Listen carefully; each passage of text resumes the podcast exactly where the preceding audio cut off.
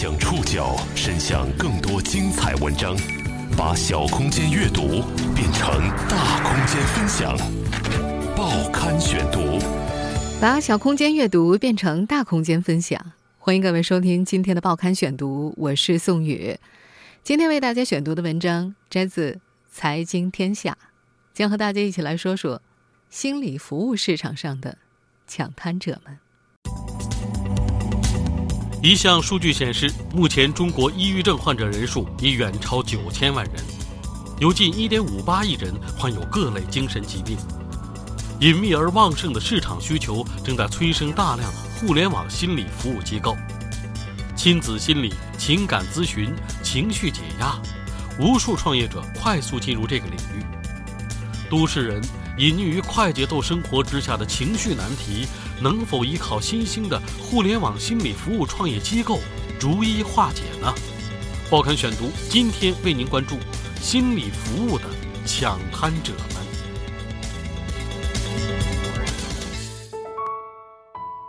二零一五年六月，韩洪刚大学还没有毕业，在被校医诊断可能患上抑郁症之后，他回到宿舍看到室友，突然就哭了出来。同年七月二号。他在北京入职，安顿之后就立刻去了医院再次检查，被确诊为中度抑郁。如今，韩洪刚是商业新媒体《好奇心日报》的电影记者。这个初冬见到他的时候，很难把这位戴着眼镜、胖胖的、挂着一脸笑容的小伙子和抑郁症这几个字联系在一块儿。但是他毫不避讳且颇为真诚地说，确诊之后他曾经断断续续吃了近半年的药，最近因为失恋。病情复发，他又重新开始吃药了。得病的何止韩红刚一个？如果你在百度的搜索栏里输入“抑郁症”三个字，时下会出现八千五百三十万个结果；输入“心理咨询”四个字，会出现六千八百九十万个结果；输入“心理治疗”四个字，会出现两千零四十万个结果。而根据北京安定医院精神科主任医师江涛所提供的数据，目前中国抑郁症患者的人数已经是超过了九千万，有近一点五八亿人患有各种类型的精神疾病。这个隐秘而旺盛的市场需求正在催生大量线上心理服务机构的涌现，亲子心理、情感咨询、情绪解压等诸多细分领域，已经有无数的创业者快速进入了。过去两年间，国内已经有数十家心理类创业公司成功拿到了融资，但是他们无疑也正面临同样棘手的问题，比方说心理学在中国仍然普及不深，大多数的用户付费意愿不强，社会大环境不重视甚至不支持等等。即便如此，他们仍然被认为正处在一个升腾在即的风口之上。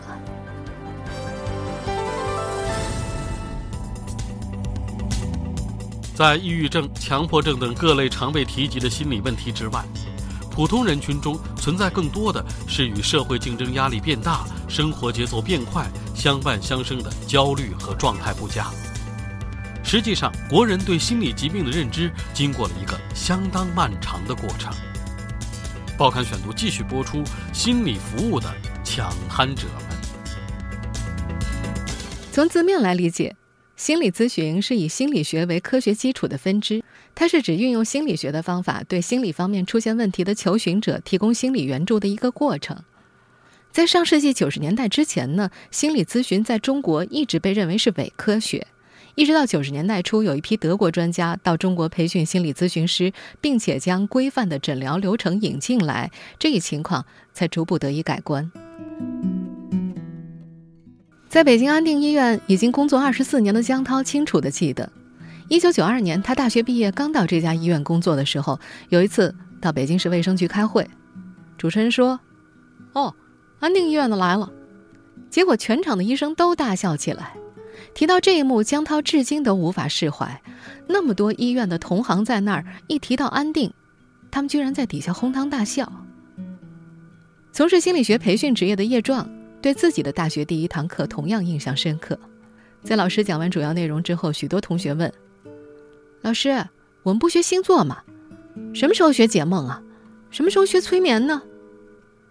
北师大心理学在读博士刘朝莹在谈到自己的体会的时候也说，很多人甚至常把心理学和占卜算命联系在一块儿，实在令人啼笑皆非。二十岁获得伦敦大学学院认知神经心理学硕士学位的简里里，二零零七年刚回国的时候，在中央财经大学党务部工作。那会儿有很多同学问他什么是星座，他觉得很奇怪。他在国外生活了很多年。中国是他见到的唯一一个张口闭口谈星座的国家。不过，这个女生在奇怪之余也尝试着去理解这件事情。她觉得，这代表人们内心深处其实是很想知道自己是谁的，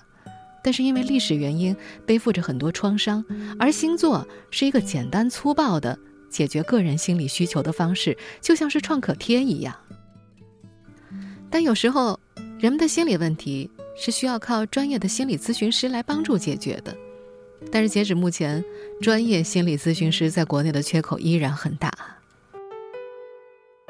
二零零一年四月，国家和劳动社会保障部正式推出心理咨询师国家职业标准试行，将心理咨询师正式列入中国职业大典。二零零二年的七月份，心理咨询师国家职业资格项目正式启动。此后，全国统一鉴定考试每年举办两次，分别是五月和十一月。二零零二年到二零一零年，一大批有心理援助需求的人苦于在国内找不到靠谱的心理咨询师来解决问题，他们开始自学这个领域的知识，有的甚至考取了心理咨询师证书。曾经有到中国讲课的国外心理学专家坦言，在那段时间，有时他们的授课过程难以正常进行下去，因为每一位听课者都试图把这个课程变为一个“你来治疗我的”咨询过程。这时期，心理咨询服务市场基本发力在培训上，并且质量良莠不齐，大部分从业者并不具备职业能力。我每次都活在黑暗里。正值花季，他却孤僻内向。特别难跟他交流。父母去世，给他留下了怎样的心理创伤？就把他当做一场梦。我们现在听到的是央视的心理访谈节目最新一期的录音。这档节目是二零零四年推出的，从那年开始，他一直颇受观众的欢迎。据称，当年是很多人正是受了这个节目的影响而投身到心理服务行业的。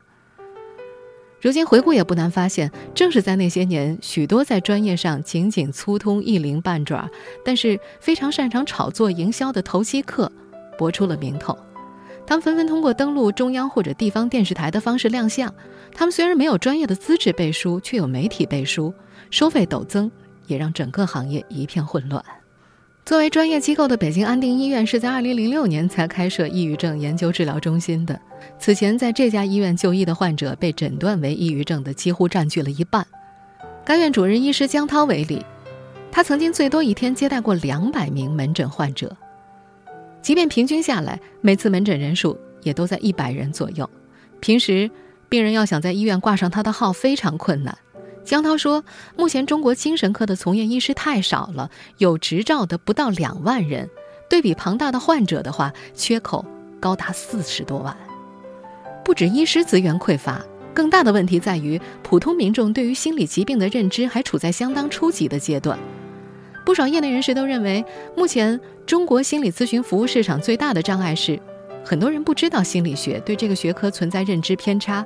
因为担心被歧视，主动寻求心理服务的仍然占据少数，大多数人找不到正确的方式来应对自己的心理问题。随着社会经济的发展，人们文化水平的提高，以及互联网技术的高歌猛进，越来越多的国人对于了解自己、治愈自己有了更为强烈的需求。而对于新鲜事物接受程度更高的九零后一代逐渐成长起来，则让互联网心理咨询服务的发展变得顺畅起来。报刊选读继续播出心理服务的抢滩者。很多心理服务机构的从业者都把二零零八年看作中国心理咨询元年。那年汶川大地震举世关注，当时地震灾区曾经广泛流传这样一句话：“防火防盗。”防心理咨询师，归根结底就是有大量不够专业的心理咨询师涌进了灾区，令人厌烦。不过，也正是以2008年为分水岭，国外的心理学专家一波一波持续来到中国提供培训，心理咨询师的专业水平从那年开始不断提升。到了今天，毋庸置疑的一点是，无论是医学界还是社会公众，大家对于心理学的重视程度较早年已经大为提高了，这也让不少心理行业的从业者发现了创业商机。我自己做咨询咨询师嘛，我肯定觉得每个人如果都能进入心理咨询的咨询室里面，一定是会有帮助的。但是呢，不是所有人都会需要心理咨询。我觉得人们。每个人都有自己的方式去处理自己的问题，就有的人通过下围棋，有的人通通过和别人打架，或者有的人通过玩游戏，有的人去钻研数学。我觉得都是人们去了解这个世界和了解自己自己的不同的方式。这个温柔的女生叫简李李，我们现在听到的是她在一档互联网节目上的演讲片段。二零一零年之前，因为所学专业是心理学的缘故，简丽丽家里就不时会有人找过来找她解决问题。二零一二年工作之余，她开始在豆瓣上解答一些网友的心理求助问题。慢慢的，她发现人们针对心理危机所提出的问题总是大同小异的，于是她开始有意识的把那些重合度比较高的写成文章，得到了大量的关注。简里里的体会是，越来越多的年轻人给他发邮件，但大多没有太严重的问题，往往只是想知道自己是谁。这些问题是：我现在有份稳定的工作，我有我自己的梦想，我想尝试一些新的东西，我不知道我可不可以这么做，或者是我遇到了一个还不错的男生，这个男生各方面条件都很好，我是不是就可以嫁了？然后或者是一些学生，大学生说，啊，我我特别喜欢音乐，我现在专业是金融工程，我到底该不该放弃那些梦想？如果你抽丝剥茧去看进去，这些所有的问题背后都是同一个问题，就是在讲我是谁，我究竟要怎么来生活。是，实际上我们所有人都知道，在一个公众场合问一个陌生人，我究竟该做如何去做我人生中重大的选择，这个是个无效的提问，别人不可能给到你这个答案。但是，断的、不断的有人在网上写信，然后在这种公众的场合来提这样的问题，我通常认为，这一定是他内心的那个需求太强烈了。二零一四年四月，他和同伴一起创立了简单心理。他们把自己定位成了一个连接求助者和心理咨询师的平台。心理服务平台英密心计的创始人许瑶走入这行，则是因为二零一三年周围的人的抑郁症。那时，他有一种巨大的挫败感。那两三年当中，周围的亲人朋友当中，不止一个人因为抑郁症而自杀。而当时他对他们的帮助微乎其微，只是劝他们要坚强一点，不要这么软弱。许瑶说：“作为一个受过高等教育、在国外留过学的人，都对这件事这么的愚昧，更别提年纪大的人了。”这也成为他从传统行业跨界到互联网行业做心理服务的直接原因。和许瑶的经历类似，暖心理的创始人金地在2008年之前在 IT 公司工作。后来，他一度陷入到了莫名的自我否定当中。呃，我在二零零八年之前呢是做 IT 行业，然后在二零零八年的时候呢，就是因为我自己的人生也经历了一些波折，啊，在那个时候呢，我进入了人生啊最大的一个低谷。那个时候我是一个重度抑郁的状态。那在朋友的介绍之下呢，我去啊进行了一段时间的这个心理治疗，团体的心理治疗，就对我的帮助特别大。经过相当长的心理治疗之后，金帝自称。迎来了新生，感觉到心理学太了不起了。就我第一次意识到啊，就天下能有这么这样的一个学科，可以让把人在很短的时间内从这个痛苦的深渊里面给拯救出来。三十二岁那年，他辞掉了原来的工作，去读了心理学研究生，还考取了心理咨询师的证书。后来，他和老师一起共同创办了线下心理咨询工作室。再后来，他独立创办了暖心理。既然想帮助更多的人，那最有效的方式一定是跟互联网结合。所以呢，这个在一四年我们就做了各种各样的呃心理学加互联网这样的尝试。那一五年呢，呃三月份我们就立项了这个暖心理的这个项目。心理学科普则是一心理的创始人黄伟强多年来一直在大力推动的。二零零八年，黄伟强创办了心理学门户网站蓝心网，并且出任总编辑。二零零九年，他和两位心理学博士共同创办博曼心理，切入 EAP，也就是员工帮助计划。他们公司的初期定位是为大型企业提供专业的员工心理帮助，但是在实际业务操作过程当中，他逐渐发现，线下服务实际上是个买方市场，企业的员工帮助计划并不是刚性需求。用这种方式，他找不到心理学人的专业尊严。二零零一年，经过深入思考，他离开了博曼心理，创办了一心理。大家好，我是黄伟强，来自广州。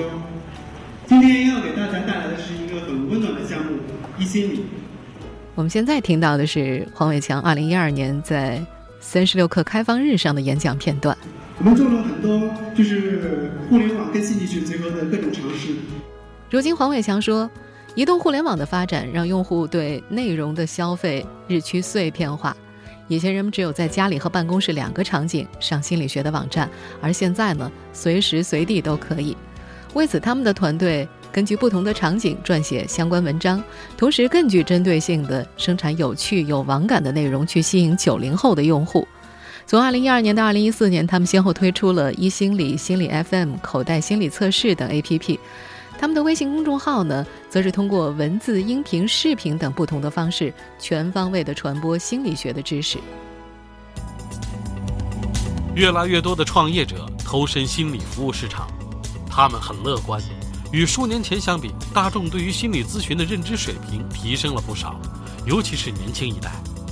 但是，认知水平提高，并不代表愿意为心理服务付费。大多数中国人还没有养成为看不见的服务买单的习惯。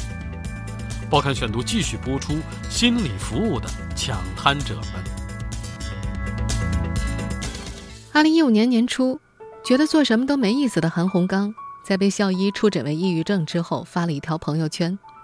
这个年轻的九零后小伙子并不介意向别人讲述他的病症，结果他吃惊地发现，不少室友和他一样存在不同程度的。抑郁情绪，在最初感觉自己状态不对之后，他尝试过自我调节。当时他按照某些资料上的指导，为自己设置了一个作息时间表，并且严格遵照执行。早上七点起床，洗漱，吃早餐，之后散散步，或者跟当时在美国的女朋友聊聊天儿。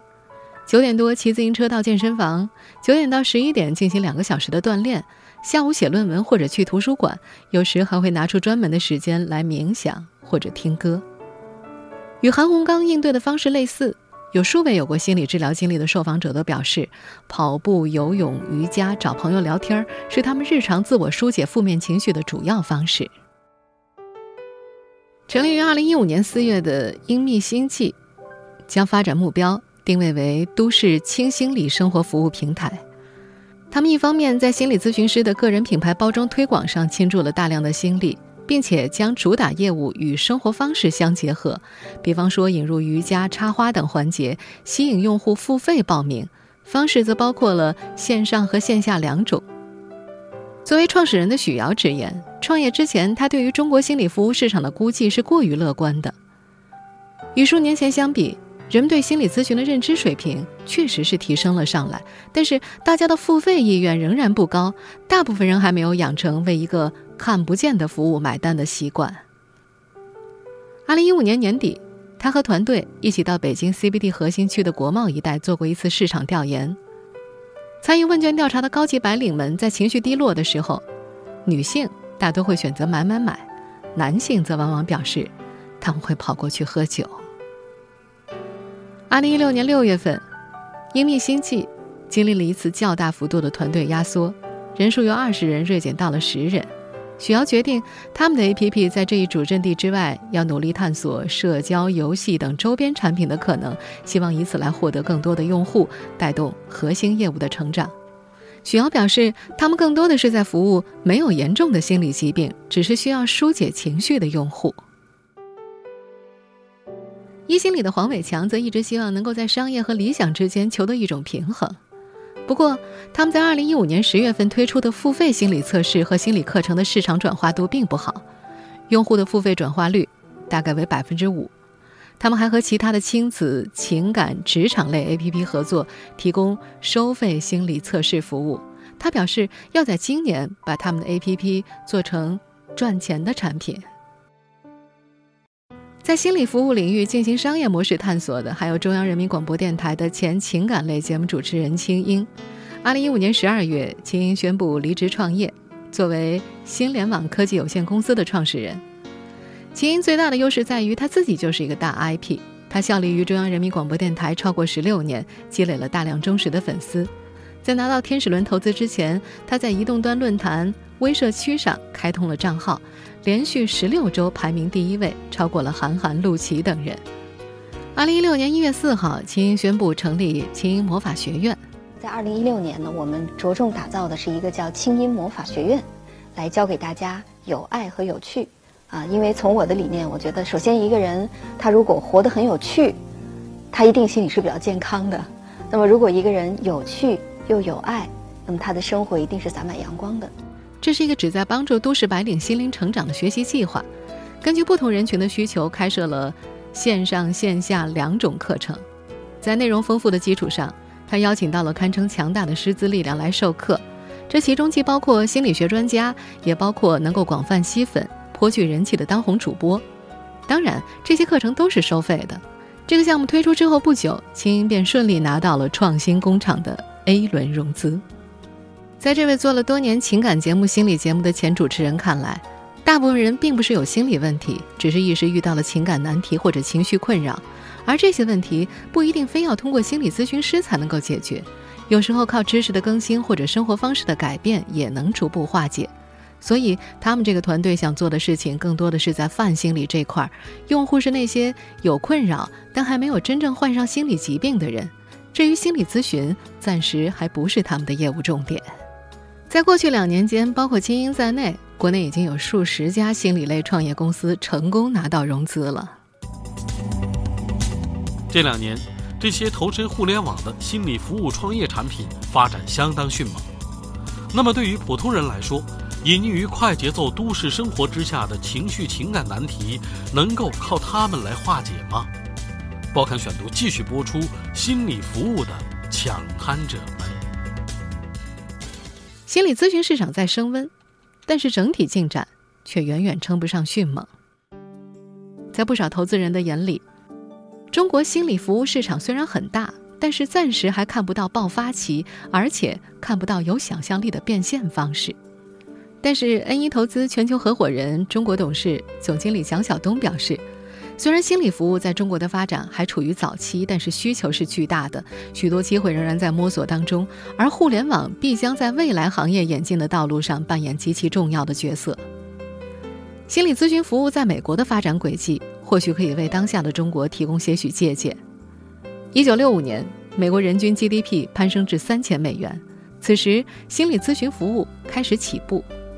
一九七六年，美国正式推行心理咨询师注册体系，市场爆发。一个被认为具有参照意义的数字是：一九九六年，美国人均 GDP 在七千美元上下，而二零一六年，中国人的人均 GDP 恰好刚刚超过七千美元。商业投资机构大多认可这是一片蓝海。赛富亚洲投资基金投资总监任栋认为。心理健康服务市场虽然没有特别明显的高速增长，但是互联网技术的不断进步，大大突破了这项服务的时空限制，也降低了交易成本，同时有效淡化了患者的病耻感，很好的保护了他们的隐私，这为行业发展带来了不可小觑的想象空间。就心理学科普作家唐映红的观察，当前大众所谈的心理问题，其实很多并不是病理性的，这些此前甚至。没有被视作问题的情绪或者情感困扰，随着社会的进步以及知识的普及，逐渐凸显了出来。而关注就是改变的起点。辽宁阜新市第四人民医院的心理二科主任李海红则认为，这些创业项目的服务方式都有可取之处，但是最重要的还是看用户希望解决的是一个什么样的问题。如果说只是为了舒缓一时情绪的话，那么这些服务是能够提供帮助的。北京安定医院的主任医师江涛在采访当中表达了他对当下心理创业热潮的担忧。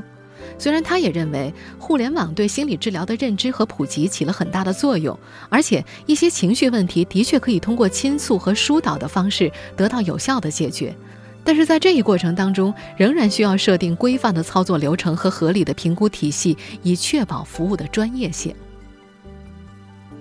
中国心理学会理事、北京大学心理学系副教授侯玉波多年来一直致力于社会心理学研究。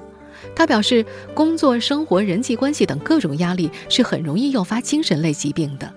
从统计数字上来看，近年罹患心理疾病的人群在总人口中的占比有上升的趋势。但是，当下的心理服务创业机构如果没有多年的专业学习和经验的积累，很难科学应对真正的那些复杂状况。不过，他同时也认为，移动互联网技术或许会为这一行业带来巨变。具体到患者个人，年轻的记者韩红刚通过心理治疗以及自我调节，一度以为这场和抑郁症的缠斗他就要彻底赢了。结果，最近频发的状况再度把他拖入了情绪的泥沼。种埋下的北京冬夜，街边的路灯都是灰蒙蒙的。韩红刚说：“我不想自杀，这是活得太痛苦了。”这个年轻的男孩子把头望向窗外，眼神里闪过了一丝不易察觉的哀伤。听众朋友，以上您收听的是《报刊选读》，心理服务的抢滩者们，我是宋宇，感谢各位的收听。今天节目内容摘自《财经天下》。收音节目复播，您可以关注《报刊选读》的公众微信号，我们的微信号码是“报刊选读”拼音全拼，或者登录。在南京 APP、喜马拉雅 FM、网易云音乐，我们下次节目时间再见。